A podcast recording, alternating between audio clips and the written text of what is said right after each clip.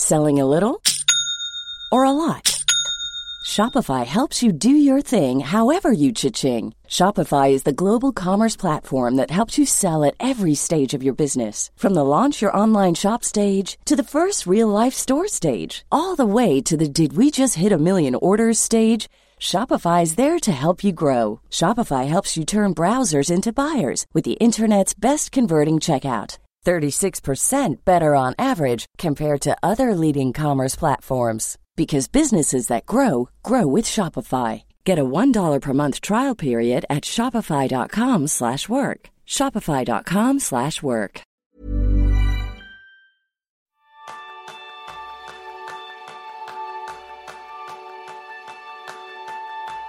¿Cuántas veces la vida te ha presentado una situación compleja que se encuentra fuera de tu control y donde no todo depende de ti? Ese es el tema principal del programa de esta semana, donde aprenderás cómo afrontar estos momentos dando lo mejor con la ayuda de Javier Hernández Aguirán. Javier nació sin brazos y con una pierna más corta en un mundo diseñado para tenerlos. Un 90% de discapacidad permanente la ha llevado a dar el máximo para conseguir el 110% de méritos, como ser licenciado en Ciencias de la Comunicación por la Universidad Autónoma de Barcelona, doctor honoris causa por el Claustro Doctoral Iberoamericano, diploma paralímpico en Londres en el año 2012, ser el tercer europeo en obtener el permiso oficial de conducir con los pies, recibir el premio al Zaragozano ejemplar por el Ayuntamiento de Zaragoza, titularse como entrenador de fútbol titulado por la Federación Argentina o convertirse en el director deportivo de fútbol por la Real Federación Española de Fútbol. Su sola capacidad de adaptación y pasear por este museo de sus conquistas podrían sostener un relato apasionante y hasta inspirador, pero Javier se esfuerza por alejarse de la mera admiración para contagiar su propuesta vital resiliente, emperadora y universal. Bienvenidos a un nuevo episodio de Kenso, el podcast donde descubrirás cómo ser efectivo para vivir más feliz. Yo soy Jeroen Sangas, maestro en dejarme llevar por mis pies. Y yo soy Quique Gonzalo, maestro en buscar siempre el lado positivo. Bienvenido a este podcast, Javier. Muchas gracias, ¿cómo estáis? Pues aquí con, vamos, unas ganas tremendas de hablar contigo porque inauguramos, por así decirlo, la temporada después del verano y creo que nos vas a servir de mucho, mucho, mucho acompañamiento, ayuda con todo tu conocimiento. Y yo creo que la gente, para conocer el carácter maravilloso que tiene Javier, basta con visitar su biografía de Twitter, arroba sepia HDZ, porque la primera palabra que pone es cefalópodo. Javier, ¿esto es una declaración de intenciones de lo que nos espera al descubrirte en la entrevista de hoy? Bueno, eh, al final es, era también un poco por sostener el, usuario, ¿no? El, nick, el de, el de Sepia, eh, porque bastante gente me pregunta, oye, pero ¿por qué te llaman o te llamas o te llamas Sepia? Eh, bueno, Sepia es el, el apodo que, que manejaba con, con mis amigos, con mis compañeros de, de, selección en la natación cuando estuve en los Juegos Paralímpicos de, Londres, que luego, si queréis, hablamos de, ese episodio. Y, bueno, pues eh, realmente la, sepia, entre otros, eh, forma parte de la familia de los eh, cefalópodos, que son aquellos animales que, tienen cabeza y, piernas, ¿no? viene de, juntar las, las dos las dos palabras. Entonces, eh, bueno, pues es mi caso. Eh, yo no tengo brazos, eh, pero tengo, tengo todo lo demás y, y bueno, pues es, es, un poco la, de lo que se trata, ¿no? De definirte más que por lo que te pueda faltar, que realmente a todos nos faltan, nos faltan cosas, muchas cosas, algunas se ven mucho como puede ser mi caso y otras se ven menos, pero como el ser humano perfecto todavía no ha nacido, pues a todos nos une que nos faltan cosas, ¿no? Pero consiste más que en poner el foco y la mirada y la definición en lo que nos pueda faltar, en lo que podamos tener, porque al final en lo que tengamos cada uno es lo que podemos aportar para la vida de los demás y para la nuestra propia. Como veis, no creo que haya una introducción mejor para seguir escuchando esta entrevista con Javier. Y yo creo que para entender a dónde has llegado, Javier, es clave comprender de dónde vienes y el camino que has recorrido. Por comenzar, ¿cómo afrontaste tu infancia y cuál fue el aprendizaje más valioso que sacaste?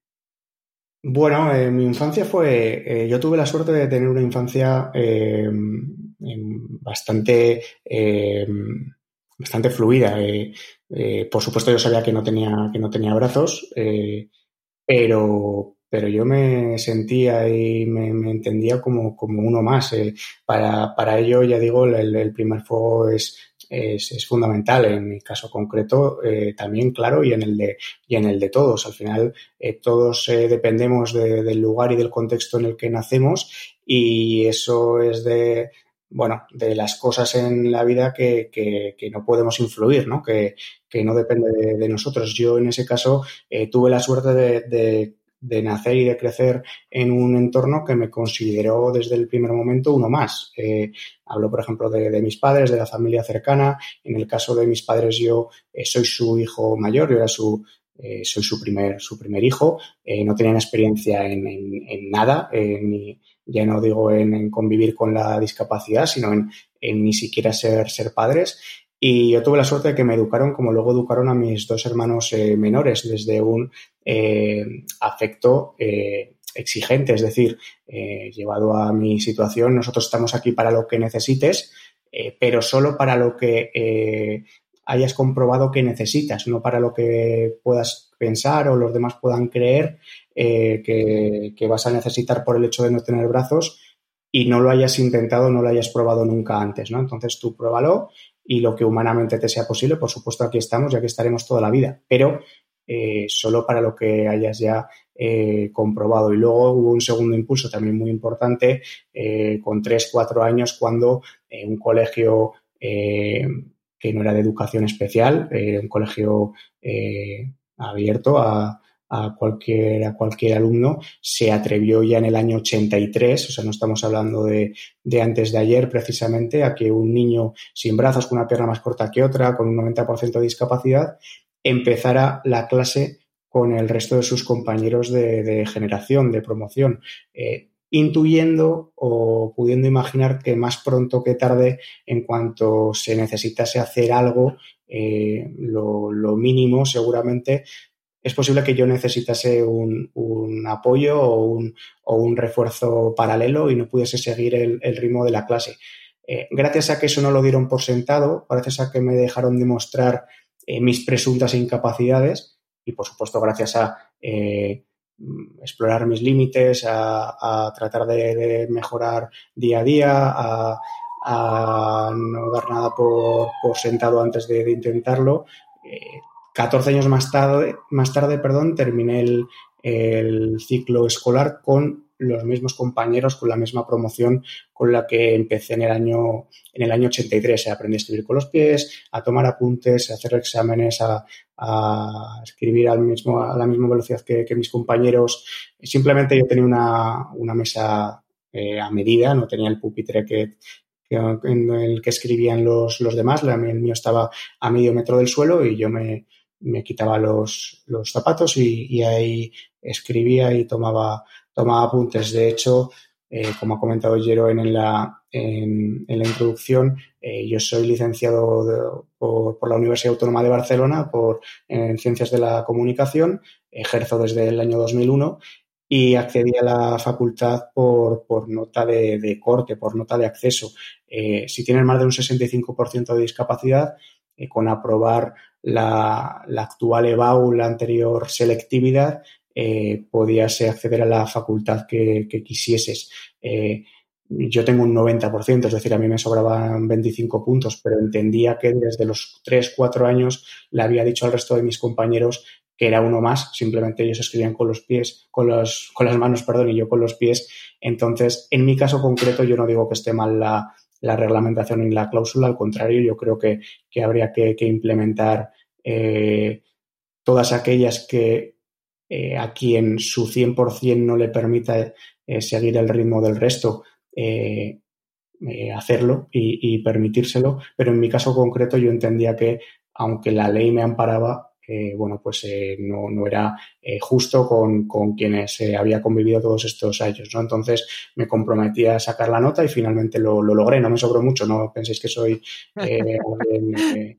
brillante en ese sentido. Creo que fui la última o la penúltima peor nota de, de acceso a la facultad, pero, pero bueno, entré y, y, 25 años después podría parecer algo, algo gratuito decirlo, un brindis al sol, pero bueno, la trayectoria global mía de 40 años eh, y la manera que tengo de seguir entender la vida, la, mía y la vida en general, eh, yo creo que es legítima la validez de, esa, de esta confesión, ¿no? Si, si no hubiese sacado la nota y me fue por muy poco sacarla, no, no habría estudiado eh, periodismo, al menos en esa, en esa facultad, eh, porque la nota no me, no me habría dado.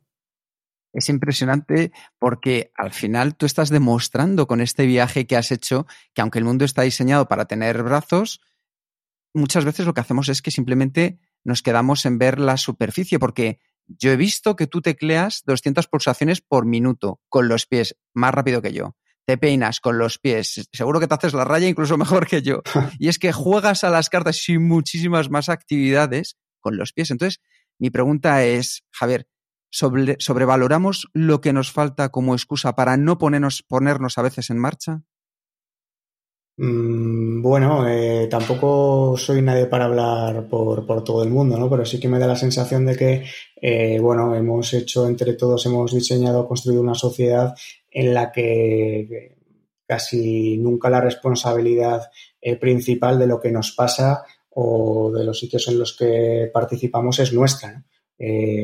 Entonces, cuando delegas la responsabilidad en un tercero, estás más lejos de, mejorar la, situación. Por supuesto, eh, nada es, responsabilidad exclusivamente nuestra y necesitamos el compromiso y la, y la determinación de todos, pero los que debemos dar el primer paso adelante para, eh, bueno, pues eh, cumplir y estar a la altura de lo que, de lo que reclamamos y de lo que, entendemos que deberían ser las cosas eh, es uno mismo. Eh, en este caso, lo que comentas, bueno, pues yo entiendo que sí, que visualmente eh, puede, puede llamar la atención, puede ser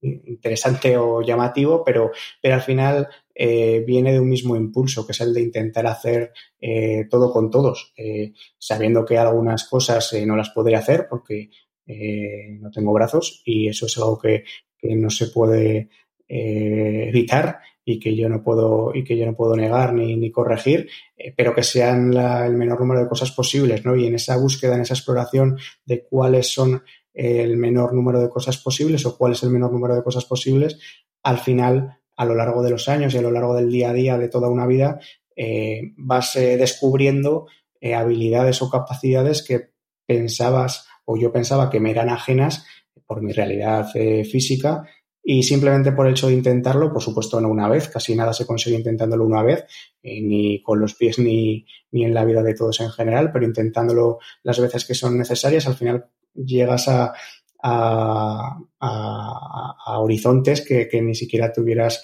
eh, planteado y soñado. En cosas puntuales y, y, muy visuales como estas y en, conquistas y en, y en logros eh, eh, más, más vitales y más eh, personales que, que, van más allá de, de, tener brazos o de no tenerlos. Mencionas esto de, de, probar las cosas y ver hasta dónde puedes llegar, ¿no? Yo me imagino esto un, un viaje bastante difícil, ¿no? Con muchos contratiempos, con fallos, pero insistes aún así, ¿no? En estos momentos en que, intentas hacer una cosa que todo el mundo hace con sus brazos y tú tienes, intentas hacerlo con tus piernas y no te sale, ¿de dónde sales, sacas esta motivación y esta energía para continuar y aunque estás fallando mil veces, levantarte otra vez y intentarlo una vez más? Bueno, eso es una manera de entender la vida y una, y una cierta filosofía, ¿no? Para mí el éxito no está en el logro, sino que el éxito está en el, en el intento. Por supuesto, si lo intento y lo consigo, me, alegro más que, si lo eh, intento y no lo, y no lo consigo, ¿no? Pero eh, para mí el éxito es el, intento. Entonces, eh, quien no se mueve y no se alimenta por una visión exclusivamente exitista de, la vida, mm, yo creo que termina viviendo, viviendo más feliz, porque al final bueno, pues la vida tiene sus reveses, tiene sus, sus noes, seguramente tiene más noes que, que síes, pero eh, bueno, eh, aceptándolo y, y, asumiéndolo, de lo, que, de lo que se trata es del tiempo que, estemos eh, aquí, intentar intentar comprometerse con, con, descubrir o acercarse a la mejor versión de, de cada uno, ¿no? Y de, y de, eso, se, de eso se trata. Yo he conseguido una serie de cosas, como habéis eh, comentado en la, en la, introducción, pero yo no vivo para eh, colorear mi, mi, currículum o para, o para llamar la atención o para ser mediático. Yo las cosas que, he intentado y conseguido, eh, que al final se reflejan en, en, la historia de vida, igual que las que he intentado y me he quedado a mitad o no he, o no he alcanzado, que esas seguramente no aparecen en, en el currículum, lo hago porque, porque lo siento, ¿no? Porque necesito o siento que, que para estar eh, no sé si orgulloso, pero sí en paz o satisfecho con, conmigo mismo, eh, no me puedo quedar con la duda de, de intentarlo, ¿no? Independientemente de que luego eh, tu 100%, tu mejor versión, tu máximo compromiso eh, te permita lograrlo o no. Eso ya es, es lo de menos porque forma parte de la naturaleza humana y ahí cada uno tenemos la nuestra y poco podemos eh, eh, interceder, pero sí que depende mucho de nosotros el, eso, ¿no? El, día a día, el, permanentemente eh, vivir en el, en el intento, en el, en el, progreso, en tratar de ser hoy un poco mejor de lo que eras, de lo que eras ayer y, y de ahí salen las, la, las fuerzas y, y, las energías, ¿no? De, de, de lo más eh, profundo y de lo más, de lo más íntimo, de una manera de, de entender la vida que, bueno, pues seguramente eh, es, es, imperfecta y hay otras mucho mejores, pero, pero al final es la mía y yo solo puedo ser eh, honesto con la manera que tengo de entenderla. Hay una frase que dice, aspiremos a nuestro máximo y hagamos nuestro máximo por alcanzarlo. Y tú antes has hablado del, del mejora continua, ¿no? Y siempre intentando, intentando mejor. Pero ¿hasta dónde podemos llegar? ¿Cómo podemos descubrir cuál es tu máximo? como tú comentabas antes, es un viaje. Es un viaje y, es un concepto abstracto, es decir, no se puede, eh, no se puede dibujar. El, el, máximo es eh, donde tu, tu, mayor esfuerzo y tu mayor dedicación y tu mayor compromiso eh, te, te, permite asomar. Seguramente en, en, mi caso, por llevarlo a momentos concretos, eh, bueno, pues eh, mi máximo fue eh, quedar octavo en una final de unos Juegos Paralímpicos. Si lo comparo con, el, con los que ganaron medallas o con el que ganó la prueba, seguramente no es un éxito. Si lo comparo con que yo no he encontrado a nadie en la historia del movimiento paralímpico, especialmente en estos últimos años, que, la mayor parte de las potencias, sus deportistas son profesionales, eh, cosa que no pasaba en España, por lo menos eh, cuando yo participé en el año 2012. Si lo comparo con que eh, no he encontrado un precedente en todo el movimiento paralímpico de alguien que no ha entrenado nunca antes de los 30 años. Digo entrenar, ¿eh? yo nadar sabía, pero igual que sé correr cuando no llego a los sitios y eso no me hace atleta porque nunca he entrenado atletismo. Nunca había entrenado antes de los 30 años y solo tres años más tarde, con 33, no solo me clasifico para unos Juegos Paralímpicos, sino que en una de las tres carreras, de las tres pruebas que me clasifico, accedo a una final y consigo un diploma que en ese contexto no lo ha ganado nadie en el mundo. Bueno, pues seguramente es un éxito y sobre todo el éxito está más que en compararte con cualquier arista eh, externa, eh, compararte con, contigo mismo, ¿no? Con decir, ¿podría haber hecho más? Eh, bueno, pues difícilmente. Yo nadaba eh, el último año y medio 40 horas a la semana. estaba entre piscina y gimnasio. Y hablamos de un cuerpo de 32, 33 años que, que, hasta los 30 no se había sometido a ese esfuerzo, es decir, que había tenido que eh, aprender y que, que, reconvertirse sobre la marcha. Es mucho más fácil trabajar sobre un organismo de 14, 15, 16 años que sobre uno de 30, 31. Entonces, eh, eso consiste en, en, aspirar a tu máximo eh, y a partir de ahí ver a dónde te lleva tu máximo. Eh, no tanto aspirar al máximo, porque el máximo que es ganar una final paralímpica, ser el mejor jugador de fútbol del mundo, eh, ser el, el, empresario de más éxito. Bueno, pues tu objetivo no puede ser convertirte en la excepción. Eso sí llega fruto del día a día de tu esfuerzo y del camino, perfecto. Pero la excepción no puede ser eh, la referencia porque normalmente lo, lo, absolutamente normal es que no lo consigas y no conseguirlo nos lleva a, una cierta desazón y a una cierta sensación de fracaso. estamos acostumbrados a compararnos con los demás, a competir contra los demás, lo hacemos desde, desde niños, nos educan o aceptamos que nos eduquen en eso y, y haremos entre todos una sociedad mucho más saludable y cada uno seremos mucho más felices si entendemos que el que está al lado eh, no es mi competencia, el que está al lado eh, me puede caer mejor o peor, eso ya es otra historia, pero el que está al lado en principio está o debería estar para, complementarme a mí, para complementarle yo y la única competencia eh, real, útil y saludable es la tuya contigo mismo, tratar de ser ayer lo mejor, mejor que de lo que era la semana pasada o, tratar de ser hoy mejor de lo que eras ayer. Una curiosidad que me surge, ¿de dónde salía esta idea de participar en los Juegos Paralímpicos?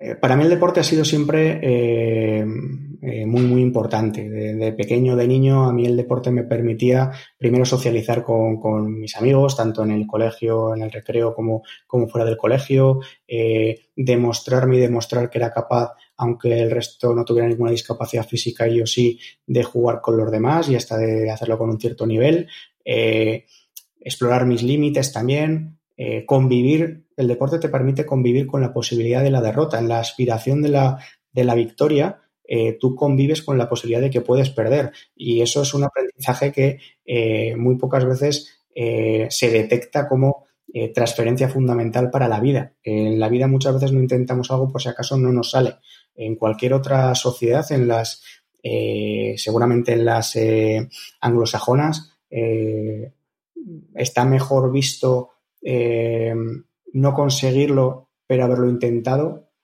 que, no intentarlo por si acaso no lo consigues. Y aquí en las latinas, en, España, vemos con, con, más desdén, con, con peor eh, bueno, pues con, por encima del hombro a quien no lo consigue antes del que no lo intenta. Y, yo creo que esa es una, eh, bueno, pues es una visión, un enfoque equivocado, ¿no? Porque el que no lo ha conseguido por lo menos lo, lo ha intentado y de eso se trata, de intentar y a partir de, de estar en el intento y en la acción, e iremos consiguiendo cosas. Eh, igual que hay otras que, se nos quedarán por el camino y, no seremos capaces, pero iremos consiguiendo cosas. Desde luego, no conseguiremos ninguna si por el miedo a no lograrla eh, eh, abandonamos y, no intentamos no intentamos nada. Volviendo a la pregunta, perdona, Jerón.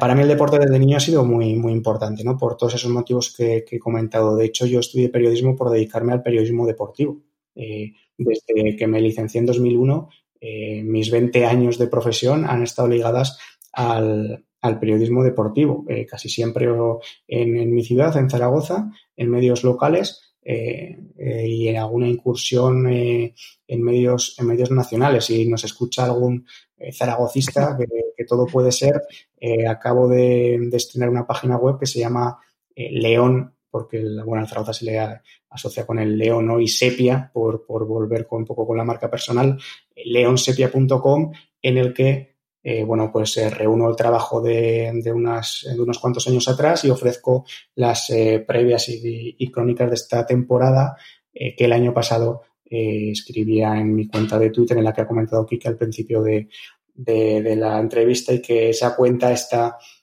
bueno, pues más enfocada al periodismo deportivo que a, que a mis conferencias, ¿no? Yo las conferencias sobre todo las aglutino en una página web que se llama De los pies a la cabeza, porque mis conferencias eh, aluden un poco a eso, ¿no? Al punto de partida que es lo que nos pueda diferenciar o lo que pueda llamar la atención, es decir, la habilidad que yo he desarrollado a lo largo de mi vida con mis pies por el hecho de haber nacido sin brazos, a la cabeza, no tanto la mía, sino a la de cada asistente, ¿no? Para que eh, todos los mensajes, todas las reflexiones que yo comparto, pese a que lo hace una persona que no tiene brazos, eh, tú que asistes a la charla y que lo más normal es que los tengas, eh, el mensaje lo entiendas como propio y lo puedas incorporar a tu vida. si hago una conferencia, una disertación de, de mera admiración, pues puede parecer eh, más o menos bien, pero luego termina, te vas a tu casa y no te ha servido para nada. ¿no? Esto consiste en que lo que reflexionemos y lo que compartamos, aunque aparentemente podamos eh, ser distintos,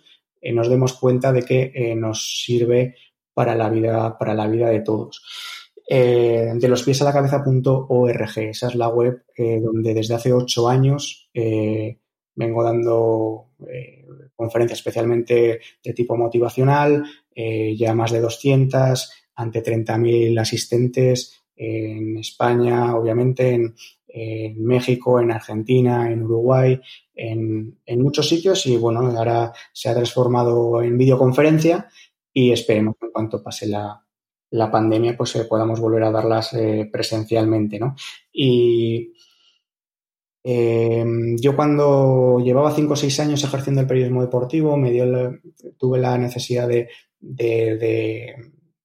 abrir un paréntesis, de, probarme en otro, en otro contexto y hice la reflexión de, eh, bueno, se había llevado, llegado al periodismo por, por el deporte, por estar lo más cerca posible del deporte, porque no cruzaba la línea y mientras eh, seguía siendo joven, que ya me faltaba poco para dejar de serlo, eh, lo intentaba, ¿no? Por el, precepto que hemos comentado anteriormente de, bueno, no vamos a quedarnos con la duda y vamos a tratar de, intentarlo siempre y luego ya veremos si lo conseguimos o no, pero vamos, vamos a intentarlo. Mi primer eh, automatismo fue mirar a ver si podía participar en unos Juegos Paralímpicos jugando a fútbol, porque, claro, el razonamiento era más o menos eh, evidente. Si durante casi 30 años había podido jugar eh, partidos con amigos o con eh, personas o con futbolistas así aficionados, amateurs que no conocía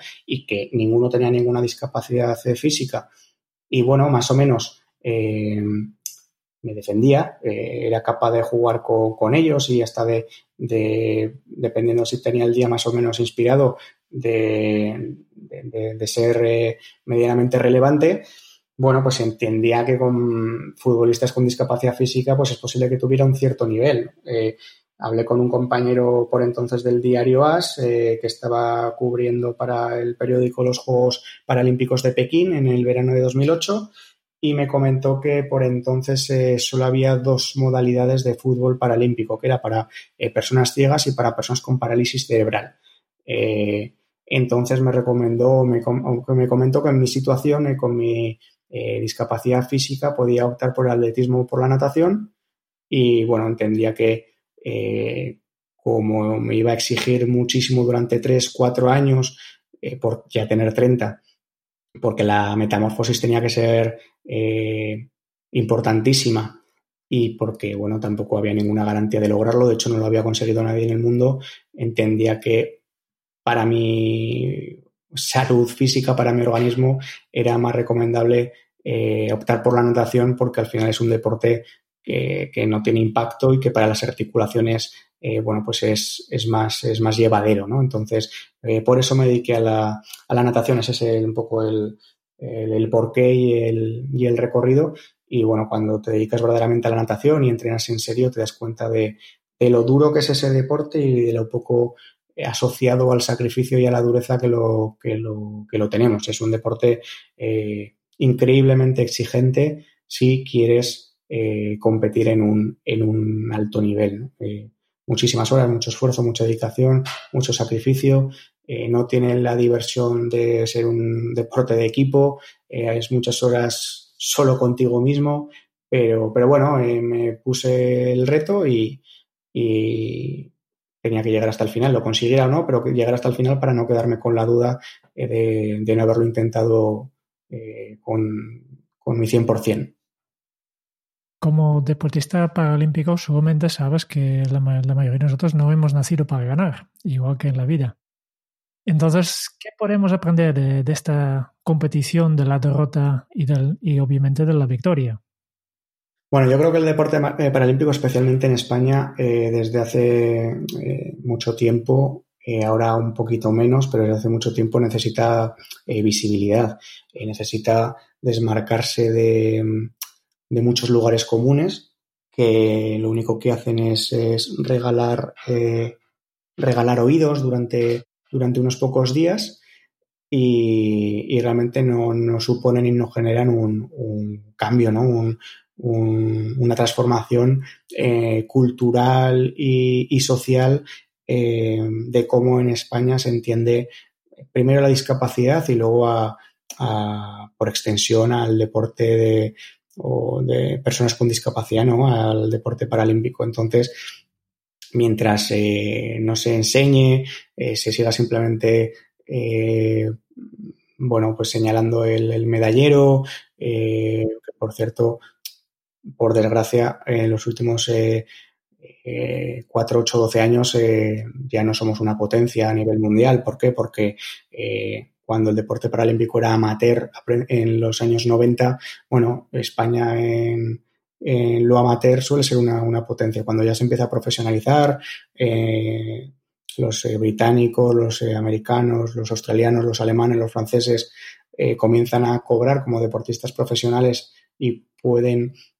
dedicarse a, ello a 24 horas los 7 días de la semana porque su profesión, ahí ya eh, nosotros seguimos en un cierto amateurismo y, perdemos, y perdemos eh, posición. ¿no? Eh, independientemente de eso, lo que necesitamos es, es que se vea y, bueno, presumir desde la visualización. ¿no? Es, no puede ser que tú presumas de un cuadro y lo tengas encerrado en el armario de tu casa.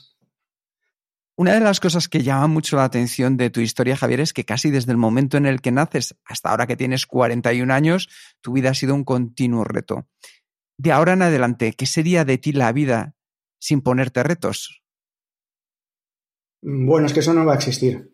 Eh, no va a existir porque para mí, más allá de que hay algunos retos eh, pues que trasciendan y que, sean más mediáticos que otros, ¿no? Por ejemplo, alguno que habéis repasado o del que hemos hablado, del, del intentar eh, acceder a unos Juegos Paralímpicos con 33 años sin haber entrenado antes de los 30, o el, convertirme en la tercera persona en toda Europa que, obtiene el, carnet de conducir con los pies, eh, acceder a, una, a la Facultad de Ciencias de la Comunicación eh, por nota de, corte, pese a, a, tener un 90% de discapacidad. Bueno, hay retos que, que terminan trascendiendo y que pueden ser más, más, más públicos que otros, pero eh, realmente yo entiendo, entiendo la vida como, eh, o el principal reto de, la vida como, como intentar eh, llenar de contenido, de intención, de dedicación, de, de compromiso cada día, ¿no? unos días me dedico a unas cosas, otros días me dedico a otras, pero el reto, el principal reto de, de todos, de la vida de todos, está en, desde mi punto de vista, está ahí en, intentar eh, eh, llenar de todos esos contenidos eh, que al final terminan derivando, yo creo que en la, en la felicidad, la, la, vida de, cada uno. Cuando bueno, nos, nos centramos en los fuegos artificiales, que es bastante seductor y, casi inevitable, pero cuando nos centramos en los fuegos artificiales de quienes consiguen heroicidades, de quienes llegan a, a extremos o a límites que no ha llegado nadie en el mundo eh, y los convertimos en una necesidad eh, casi vital de cada uno, ¿no? De yo tengo que hacer un reto porque, bueno, eh, cada uno tiene realmente su, manera de ser y su, y su naturaleza. yo a todas esas personas que, que consiguen uno o varios eh, desafíos de este, de este, tipo y que llegan a, coordenadas y a límites desconocidos, por supuesto, toda mi admiración, todo mi, aplauso y, adelante, ¿no? Pero eh, al final eh, me parece que, que, es demasiado cinematográfico querer convertir eso en el motor de la vida de, los demás o de todos, ¿no? yo creo que, el reto es ese, el reto si es que hay uno es em, que hoy cuando, cuando termine el día y cuando descansemos en el sofá después de cenar o en la, cama por la noche, estemos satisfechos con, con, lo que hemos dado, ¿no? con lo que hemos ofrecido a los demás y con lo que nos hemos ofrecido eh, a nosotros. Y, dormirnos o descansar con la intención y con la con el compromiso de que de mañana hacerlo también. Seguramente de otra manera, con otros eh, contextos, pero de, hacerlo igual. Y, ese es para mí el, principal reto de, mi vida. Y habrá momentos en los que coincida con un eh, desafío, con un proyecto que, resulte estimulante y que trasciende y que le llegue a la gente. y habrá otros que sean absolutamente anónimos y que no se enteren ni, ni mi mujer. Entonces, eh, no porque se lo quiera ocultar, sino porque eh, forma parte de, algo absolutamente cotidiano y del, y del día a día más, más raso, ¿no? Pero, pero incluso en eso estaré intentando, bueno, pues eh, ser lo mejor que puedo, ser imperfecto, por supuesto, no por no tener brazos, sino por el hecho de ser humano, pero lo menos imperfecto que, que puedo. Ever catch yourself eating the same flavorless dinner three days in a row? Dreaming of something better? Well, HelloFresh is your guilt-free dream come true, baby. It's me, Kiki Palmer. Let's wake up those taste buds with hot, juicy pecan-crusted chicken or garlic butter shrimp scampi. Mm. Hello Fresh. Stop dreaming of all the delicious possibilities and dig in at HelloFresh.com. Let's get this dinner party started. I'm Sandra, and I'm just the professional your small business was looking for. But you didn't hire me because you didn't use LinkedIn jobs. LinkedIn has professionals you can't find anywhere else, including those who aren't actively looking for a new job but might be open to the perfect role, like me. In a given month, over 70% of LinkedIn users don't visit other leading job sites. So if you're not looking on LinkedIn, you'll miss out on great candidates like Sandra. Start hiring professionals like a professional. Post your free job on linkedin.com/people today. Esto que acabas de decir me parece interesantísimo porque en el fondo muchas veces decidimos hacer las cosas lo más perfectas posible y yo entiendo que eso como tal no existe. Tú que has, me imagino, probado muchísimo más que los demás a ensayar las cosas porque al final eh, te has esforzado, has tenido que dar ese paso hacia adelante. ¿Cómo te has propuesto tu día a día para entender que la perfección no existe y que hay que ensayar, ensayar, ensayar para probar, para probar hasta acertar lo que a ti sí te funciona? Bueno, al final el, saber que, la perfección no existe yo creo que no es ningún, ningún descubrimiento, ¿no? Eh, cualquier, cualquier ser humano eh, eh, lo debe tener asumido. Lo que debemos convertir esa, esa realidad en un estímulo y no en, y no en, una, en un argumento o en una, en una excusa, ¿no? Es como la perfección no existe, voy a hacer las cosas imperfectas. No, como la perfección no existe, voy a intentar hacerlo lo menos imperfecto posible o lo más cercano a la perfección eh, posible. Yo creo que ese es, ese es el matiz y esa es la, esa es la diferencia. Una cosa es eh, aceptarlo y otra cosa es resignarse.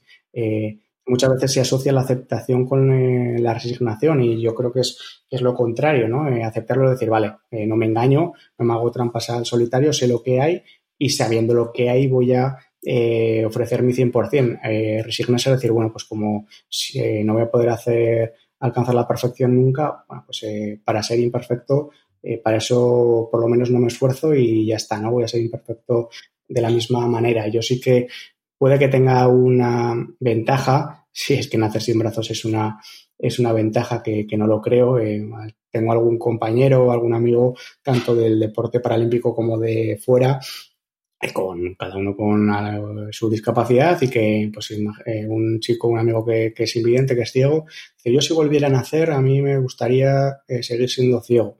Bueno, pues eh, yo absolutamente le, respeto, ¿no? Y, me parece que, lo dice de, corazón y que así lo creerá. yo nací sin brazos porque no me dieron a elegir, porque no me preguntaron antes. si me llegan a preguntar antes, eh, por supuesto les hubiera dicho de, tenerlos, ¿no? Porque eh, bastante complicada es la vida como para complicártela más. Y yo sí que siento que, al final tus circunstancias modelan tu, carácter y tu manera de ser y la manera que tienes de ver las cosas. Eh, pero bueno, prefiero tener cierta, cierta fe en mí mismo y pensar que no sería muy distinta mi esencia y, mi naturaleza, aunque hubiese nacido con brazos. ¿no? Cerrado el paréntesis, mm, yo sí que tengo una ventaja en este sentido respecto al resto porque desde muy crío, desde muy, muy pequeño, eh, bueno, he tenido que adaptarme a las situaciones eh, y a los lugares y a los escenarios porque eh, al mundo no, iba, no iba a cambiar de diseño y, y la gente no iba a empezar a hacer las cosas con los pies para que yo no me sintiera el único que hacía las cosas con, ellos, ¿no? Entonces era yo el que tenía que adaptarme a, la realidad en cada momento. Eso cuando te haces adulto y muchas veces queremos que sea el otro, el entorno, la realidad la que se adapte a nosotros, eh, bueno, pues eh, eh, haber tenido esa escuela, esa costumbre y esa práctica de, joven, eh, yo creo que, viene bien y que, y que te ayuda a, pues a, capear mejor o adaptarte mejor a lo que, a lo que venga. Eh, yo creo que siempre hay que, tratar de, adaptarte, aunque sean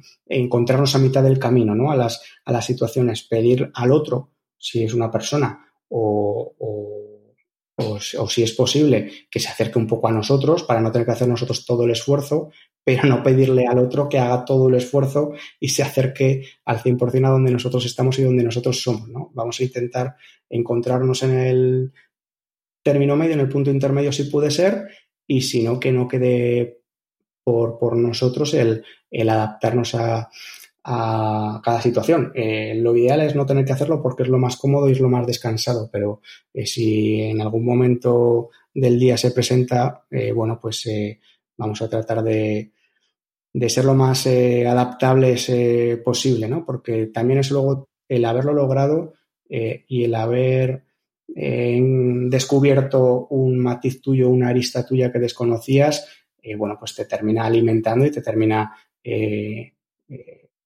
siendo más, eh, más, más feliz contigo mismo, ¿no? Más, más satisfecho contigo mismo. Yo tengo una duda personal en este caso, Javier, y es en qué momento tú eres o te haces valiente, porque lo estabas comentando ahora. Te has tenido que adaptar al mundo, a un mundo que en principio no estaba pensado para ti, y muchas de las decisiones me imagino que no han sido fáciles, desde pedir ayuda hasta en otros momentos no pedirla, a lanzarte a hacer cosas sabiendo que el porcentaje de fracaso iba a ser muy alto. ¿Cómo has conseguido tú encontrar ese equilibrio entre ser valiente eh, sin llegar a ser temerario y adaptarte al mundo que te ha rodeado? Bueno, yo creo que, el, cómo te educan es, em, fundamental. Eh, a mí si me hubiesen educado de otra manera, desde el, eh, desde el miedo, desde el complejo, desde la sobreprotección, es muy posible que, que, mi naturaleza hubiese sido eh, arrasada en, en caso de que, esta sea mi naturaleza de partida. Eh, es posible que yo tuviese un buen punto de partida, pero precisamente el haberme educado en el vector contrario, en el de, eh, bueno, pues en el de no vamos a, a ocultar, a ocultar nada, vamos a ser orgullosos, estar orgullosos de, cómo, de cómo somos o de lo que somos eh, y sobre todo vamos a, ser honestos con nosotros mismos. Eh, haya eh, todo este, toda esta educación y todo este primer impulso, lo que haya hecho ha sido inflamar y, y muscular una posible primera naturaleza mía, bueno, que fuera receptiva a todo esto, ¿no? Porque si yo me cierro en banda y no quiero saber nada y, vivo deprimido por porque me ha tocado a mí, con todo el mundo que con todas las personas que hay en el mundo y porque yo y, no hay esperanza, no voy a poder hacer nada, eh, no voy a ser capaz de, salir a la calle, me mira todo el mundo, esto es una tragedia.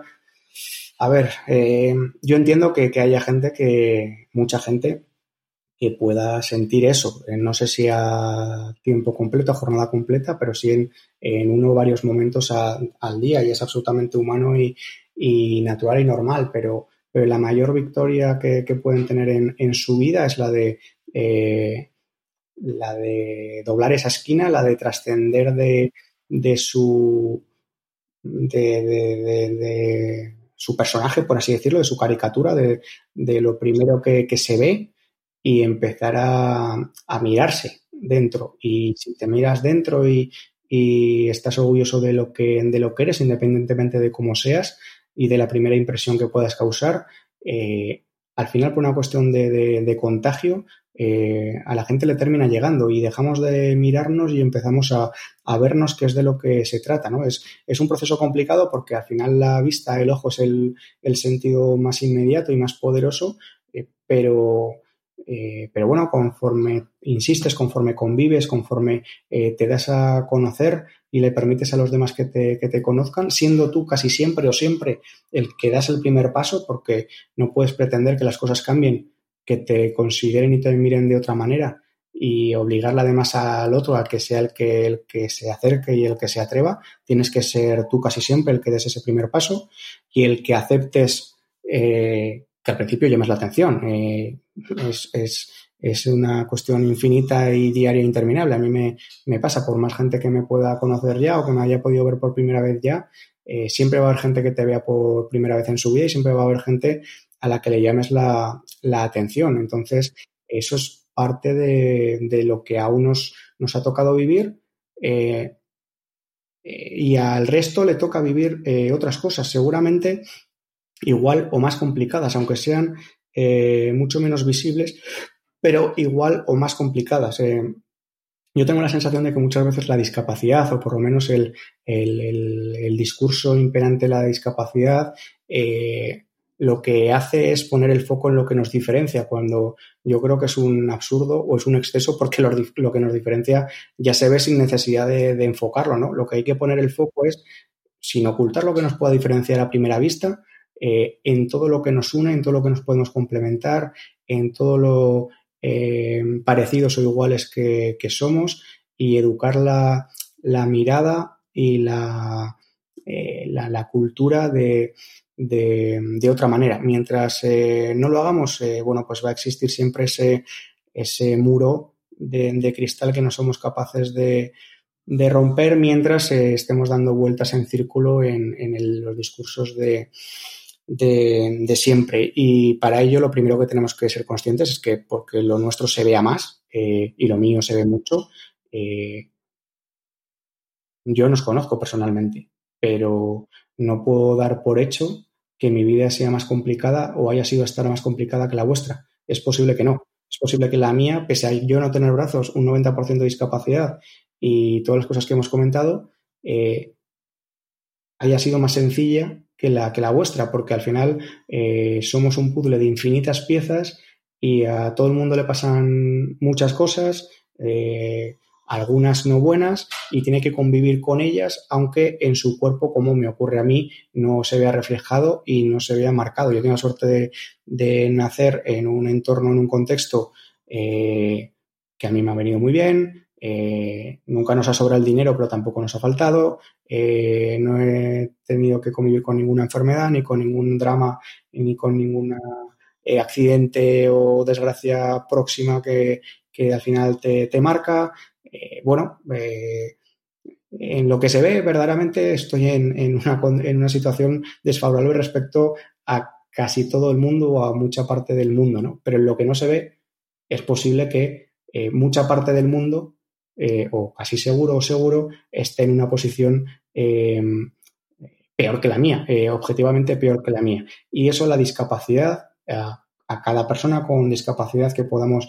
eh, transmitirlo y sobre todo al, al, al, al, grupo, ¿no? al colectivo, eh, tiene que empezar a trabajar ese, ese mensaje porque mientras nosotros no nos consideremos iguales que los demás, eh, para lo malo y para lo bueno, mientras no nos consideremos iguales que los demás, es muy difícil que los demás nos consideren eh, iguales, nos van a eh, admirar eh, cuando toque y cuando esté muy bien decirlo y cuando públicamente quede bien y luego pues se te va a seguir considerando una persona de segunda cuando eh, se apaguen los focos, eh, se apaguen las cámaras y en igualdad de condiciones tengas que decidir a la hora de eh, tener como amigo, eh, pasar un rato, contratar en una empresa, eh, cualquier momento a una persona sin discapacidad y a una con ella, simplemente por hecho de que una no la tiene y otra sí, sin conocer a, cada, cada, persona en, profundidad o por lo menos personalmente. Ya llevamos casi 50 minutos hablando, por lo tanto vamos poco a poco terminando. Tengo una última pregunta para ti que nos ha dejado nuestra última invitada, que es Lucía Terrol, que hemos entrevistado en episodio 104. Y su pregunta para ti es si quieres compartir un logro de tu último año y explicarnos qué te está aportando valor.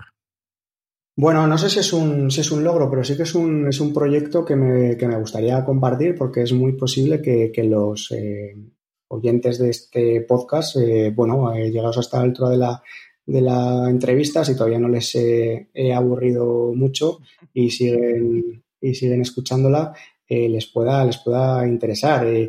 la segunda quincena de, de, este mes de octubre, del 18 al 27, bueno, voy a activar lo que se conoce como un reto gratuito de, de, WhatsApp, que es bueno, pues eh, si te eh, inscribes, si te, si te adhieres a, un enlace que luego, que luego compartiremos y que luego, que luego hablaremos, eh, te daré entrada a un, a un grupo de, de esa aplicación de, WhatsApp y durante 8 o 10 días estaré compartiendo contenidos, vídeos, material gratuito que, que, forma parte de mi bagaje profesional y que muchos de ellos lo suelo enseñar en, en, las, en, las, charlas que vengo dando desde hace, desde hace ocho años. Eh, se llama Reto Ave Fénix. Eh, se puede encontrar la, la landing, la, la, web en internet, es retoavefenix.com y ahí se, se explica eh, o se da la bienvenida al reto y, y, y, te da la posibilidad de, de, inscribirte. También hay un enlace directo que creo que, que lo, lo tenéis y que se puede eh, compartir, que es eh, bit.ly eh, barra reto guion bajo ave fénix. de esa manera ya se accede directamente al, al, WhatsApp. Y, bueno, pues la verdad es que en, este año de cierta reinvención por parte de, todos, es una, una acción nueva, distinta, que, que, nunca, que nunca había hecho, que, que bueno, me apeteció conocerla y formarme porque, porque entiendo que es una, una manera de aportar eh, valor y, y, lo que, y lo que yo hago a, a prácticamente todo el mundo, porque yo creo que muchísima gente tiene descargada esa, esa aplicación y la usa y la usa a diario. Y aunque luego el reto termina con, bueno, pues con la posibilidad de, eh, de conocer mi conferencia y de, y de, y de adquirirla, sí que esos 8 o 10 primeros días es de, es de compartir eh, contenidos eh, absolutamente, absolutamente gratuitos y que están relacionados con un concepto que yo creo que ahora es es más necesario que nunca para todos, ¿no? que es la resiliencia.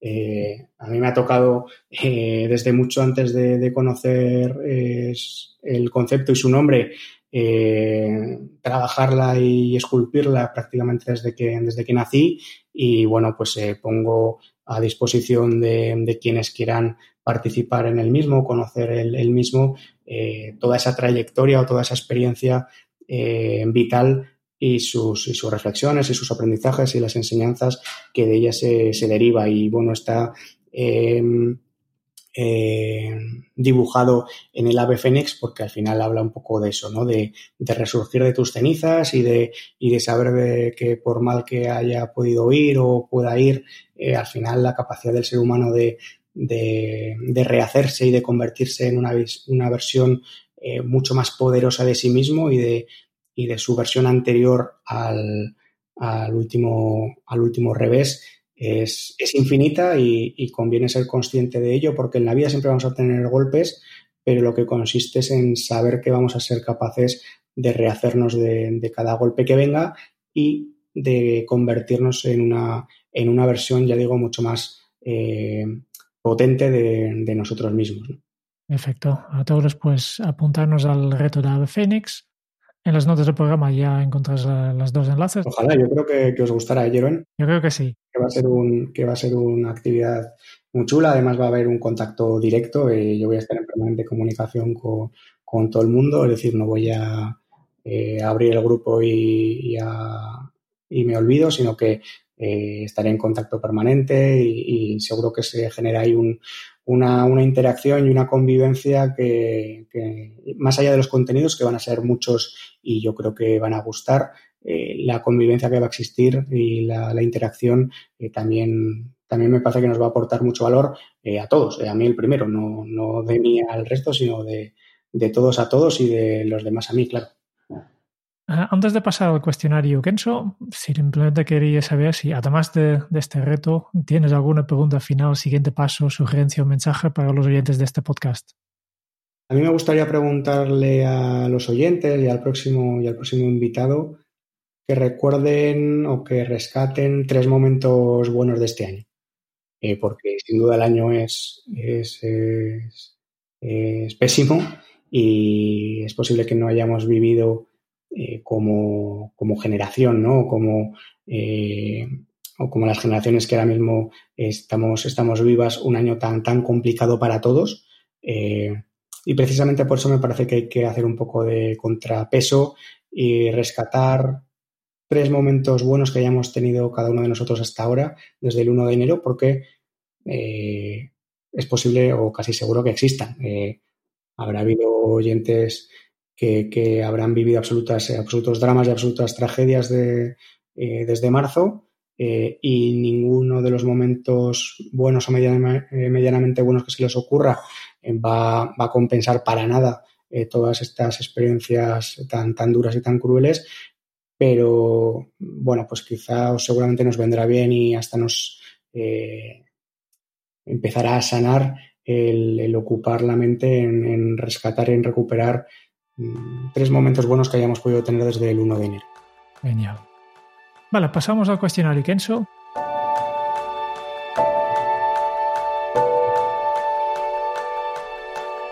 10 preguntas rápidas.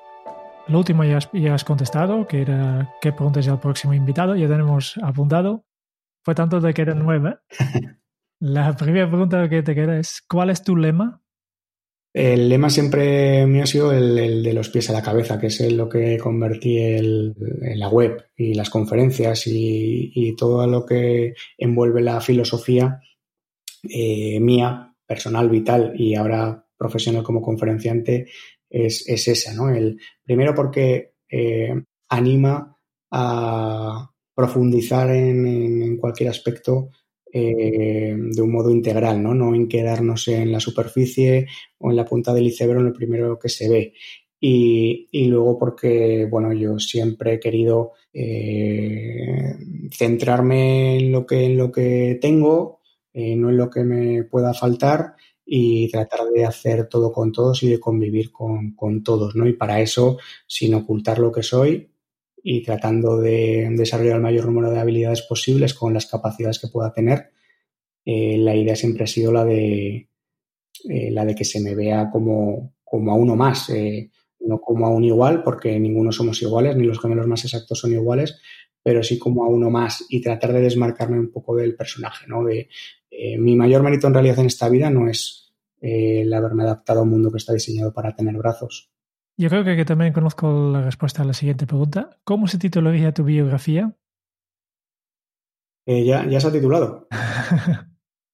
ya se ha titulado. Bueno, es una biografía realmente que espero que sea solo de, media vida, ¿no? De mis primeros 35 o 40 años. Se llama igual, se llama De los pies a la cabeza también. Y se puede encontrar en la propia, en la propia web, de hecho. yo la, ofrezco em, después de cada conferencia. Normalmente la, llevo ahí unos ejemplares y, la, gente la, adquiere porque además es bastante complementaria con la, con la charla en, sí. Es mi vida contada de una manera, eh, la verdad es que muy, muy curiosa y muy, y muy fácil de leer por 100 personas, 100 eh, voces eh, cuentan, cuentan mi vida. Em, y luego en la, en la página web que os comento, en de los pies a la cabeza.org, también se ofrece tanto en, formato físico, como que lo enviamos nosotros por correo postal, como, como, ebook, ¿no? como en, PDF, como libro electrónico. Muy bien, muy recomendado este libro. Y hablando de los libros, la siguiente pregunta es, además de, de tu propio libro, ¿cuál es el libro que más has regalado? No lo he hecho todavía, bueno, eh, o sea, he, regalado bastantes, bastantes libros, pero eh, voy a empezar a regalar em, uno que me parece muy, muy valiente, eh, muy necesario y, que me apela mucho profesionalmente porque es, es sobre el periodismo. Y, yo me he sentido bastante, bastante representado con, con, el, con el libro, además está muy bien escrito, obviamente, es muy, muy interesante. Se llama El Director y lo escribió el director que tuvo El Mundo, el diario El Mundo, en el año 2016. Eh, se llama David Jiménez, el, autor. Em, bueno, cuenta un poco la, realidad de la profesión, la, deriva del día a día, el cómo se ha dado la vuelta como un calcetín, que en vez de, ser una herramienta social, que es para lo que eh, nació y lo inventaron los, griegos, eh, se ha convertido en lo contrario, ¿no? Al final es un altavoz y está secuestrado y es, rehén de, quien eh, domina cada, cada lugar. Y bueno, es un libro que he leído en las últimas semanas, me ha gustado mucho lo recomiendo. Eh, me sale un poco la, vena periodística que forma también parte de mí y verdaderamente lo, recomiendo porque eh, me, identifico mucho con el personaje, siento que él ha sido director de un medio de comunicación a nivel nacional y yo pues apenas he sido siempre un redactor de deportes de un medio local. ¿A quién te gustaría o te hubiera gustado conocer? Hace dos años tuve la suerte de, año y medio, perdón, tuve la suerte de conocer en persona en Montevideo a Pepe Mújica. Eh, nosotros hemos ido eh, un par de veces a, Uruguay a, conocer, o sea, dar conferencias. Nos contrató eh, el ayuntamiento de Montevideo y en la segunda visita, además por sorpresa, bueno, pues el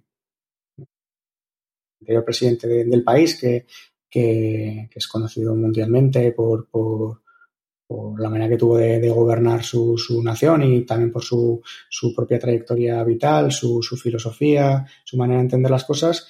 Eh, bueno, pues eh, tuvimos el honor de que, de que quisiera eh, conocernos. Y después de Mújica, ¿quién te queda todavía para, para conocer? Bueno, mucha gente. La verdad es que, pues, infinidad de, de, gente, ¿no? El, Obviamente cuando hablas de, personas de ese, de ese, nivel, ¿no? Pues lo normal es, es, que sea complicado conseguirlo, pero si en algún momento se cruza la oportunidad, como se cruzó con, con, con Mújica, pues eh, la verdad es que sería un, un honor, claro. ¿A qué canción pones a todo volumen para subir el ánimo? Cualquiera de los del, del, del rock que había en los, en los 90, la verdad yo me quedo un poco en, esa, en esa música, en el, en el rock de los 80-90, tanto bueno, pues, eh, británico, eh, español también, claro. Hay algún grupo, algún grupo reciente de, los últimos 8 o 10 años que también, que también me, me, gusta mucho, especialmente eh, sudamericano. callejeros, por ejemplo, el grupo argentino, yo creo que, que es de los últimos que, que, me ha gustado, que me ha gustado mucho voy a hacer eh, señales de callejeros. Ya te, seguramente no somos los primeros en entrevistarte, ya, ha salido en muchos medios y siempre queremos aprender. Por tanto, la pregunta es, ¿cuál ha sido la pregunta más interesante que te han hecho?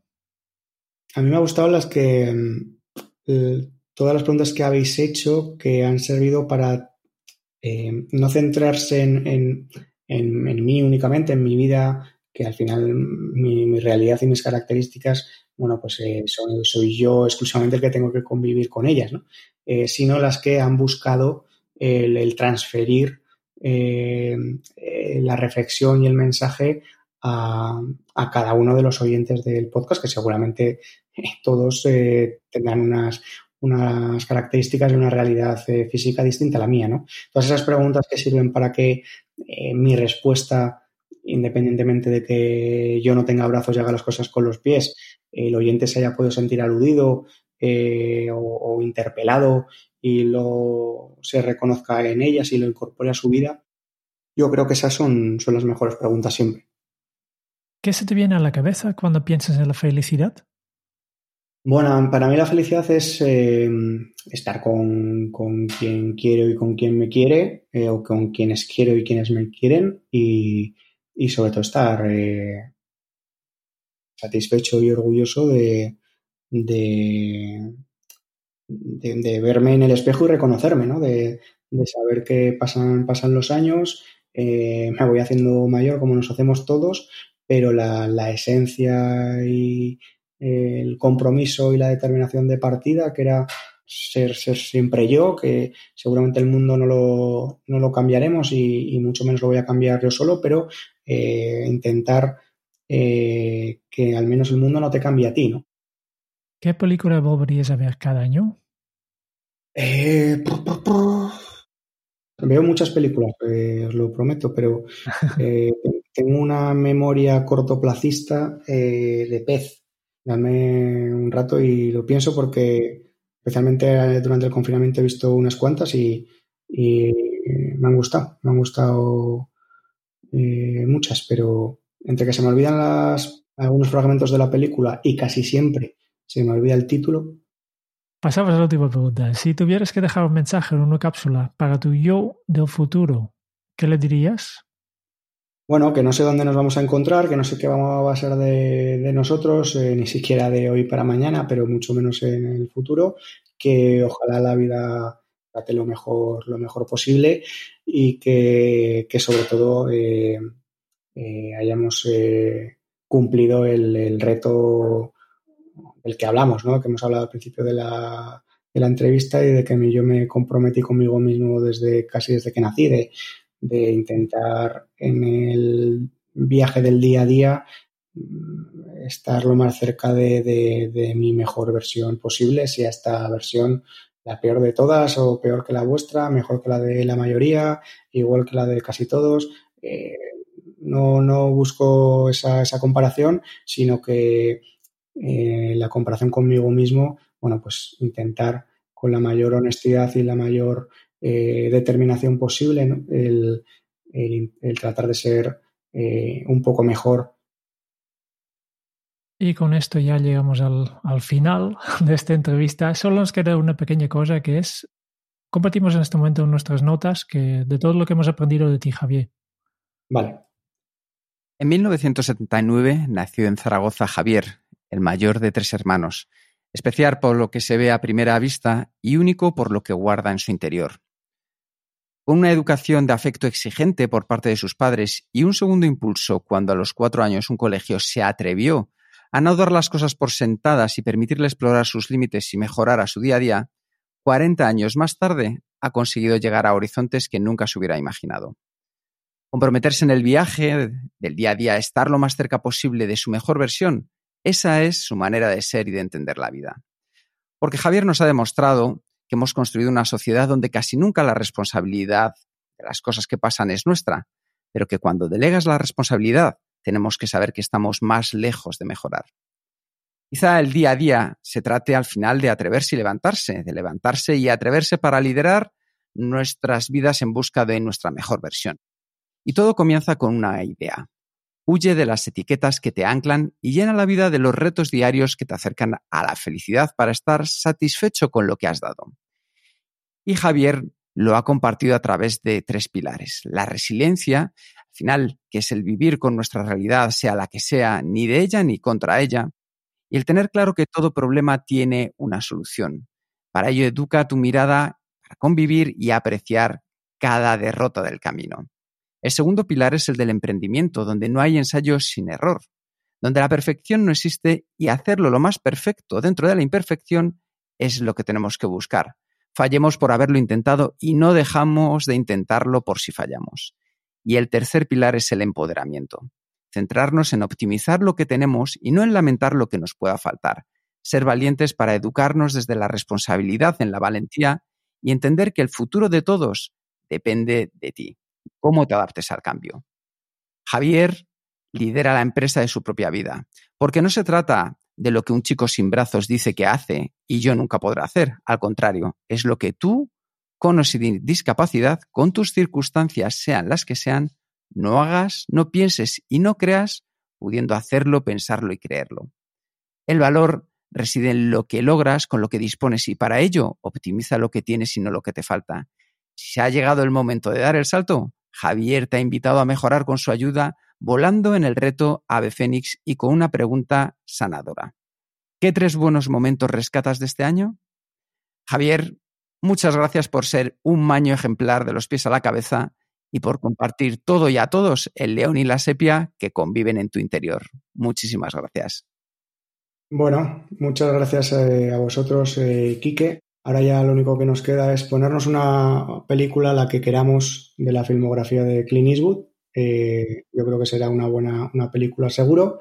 Y, e invitaros a entrar en, en y compartir juntos la, segunda quincena de octubre en el reto gratuito de, de WhatsApp. Muchísimas gracias y cuando queráis, eh, aquí estoy para, para lo que necesitéis.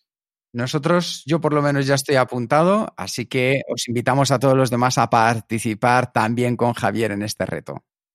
Muchas gracias por escuchar el podcast de Kenso. Si te ha gustado, te agradeceríamos que te suscribas al podcast, lo compartas en tus redes sociales o dejes tu reseña de 5 estrellas para ayudarnos a llegar a más oyentes.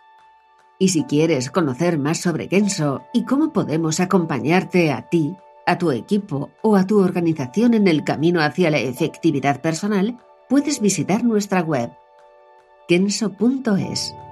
Te esperamos la semana que viene en el próximo episodio del podcast de Kenso donde Kike y Jerún buscarán más pistas sobre cómo ser efectivo para vivir más feliz.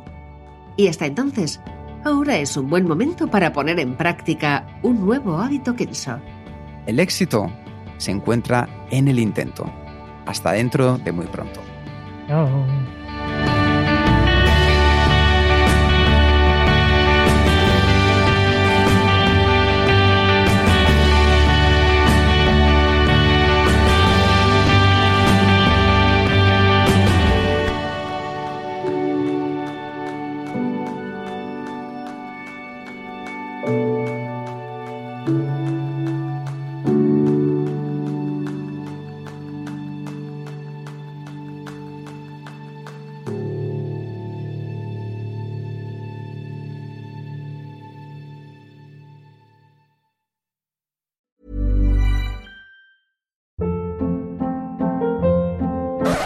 Hold up. What was that? Boring. No flavor. That was as bad as those leftovers you ate all week. Kiki Palmer here, and it's time to say hello to something fresh and guilt-free. Hello Fresh. Jazz up dinner with pecan-crusted chicken or garlic butter shrimp scampi. Now that's music to my mouth. Hello Fresh. Let's get this dinner party started. Discover all the delicious possibilities at hellofresh.com.